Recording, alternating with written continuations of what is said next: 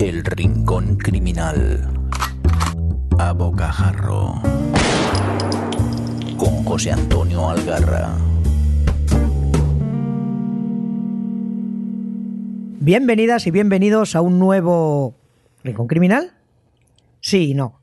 Permitidme una pequeña turra para explicaros de qué va esto, que voy a denominar a bocajarro. Eh, los fieles al rincón ya sabéis que soy un trasto.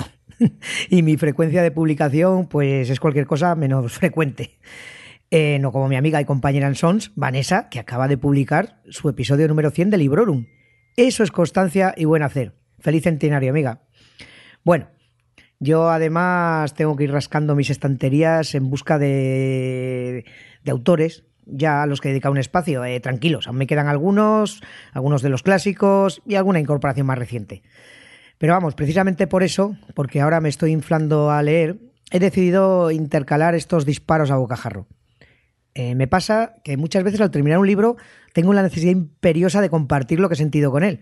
Y claro, si tengo que esperar al siguiente episodio o se me enfría la pasión o directamente se me olvida o me tengo que ir al bar de abajo a contárselo a algún desconocido y claro, no es plan, ¿verdad? Entonces, en estos episodios pues haré eso, os iré contando mis nuevas lecturas, incluso otras no tan nuevas, pero que me apetece destacar. En los episodios regulares pues ya no tendrán recomendaciones e irán directos al grano, tanto si grabo yo solo como si invito a alguien a hablar de algún autor. Espero, pero no prometo, que de esta forma iré publicando pues más a menudo. Me gustaría de verdad que me dijerais qué os parece este nuevo enfoque. Eh, y dicho esto, pues nada, vamos con mi primer disparo. Seguro que a vosotros, voraces lectores, os pasa como a mí, que tenéis una pila de pendientes que no parece tener fin. Pues bien, La forastera de Olga Merino estaba en ella pues desde hace unos meses. Por suerte, hace unos días pues me puse, me puse, la cogí y digo, venga, esto tengo que leerla ya, que me hablan mucho. Y joder, qué maravilla, ¿eh? La forastera es una de esas historias que dejan pozo. Mm, se lee muy fácil, es una lectura ágil y rápida, pero es de digestión lenta. Y bueno, quizá porque soy de pueblo, siempre he encontrado ridícula esa idealización de lo rural que practican los neohippies estos modernos, que parece que en los pueblos reina el buen rollito, una especie de hermandad humana, todos hay happy flowers en comunión con la naturaleza, y en contraposición está la despiadada ciudad. en esta novela, Olga Merina, Merino perdón, nos presenta la vuelta a casa de Ángela o Angie, que por algo vivió unos cuantos años en Londres. Se instala en una casita ubicada en una finca de un lugar indeterminado de Andalucía, y su única compañía pues son sus perros, un par de, jornaleros, Ibrahim, un africano senegalés, eh, un ucraniano, Vitaly, y bueno, su contacto con los vecinos escasos se reduce a una extraña amistad con el cura y los parroquianos del bar donde acude una vez a la semana pues a emborracharse como Dios manda. Angie busca vivir tranquila, pero el pasado es una losa muy pesada que amenaza con aplastarla.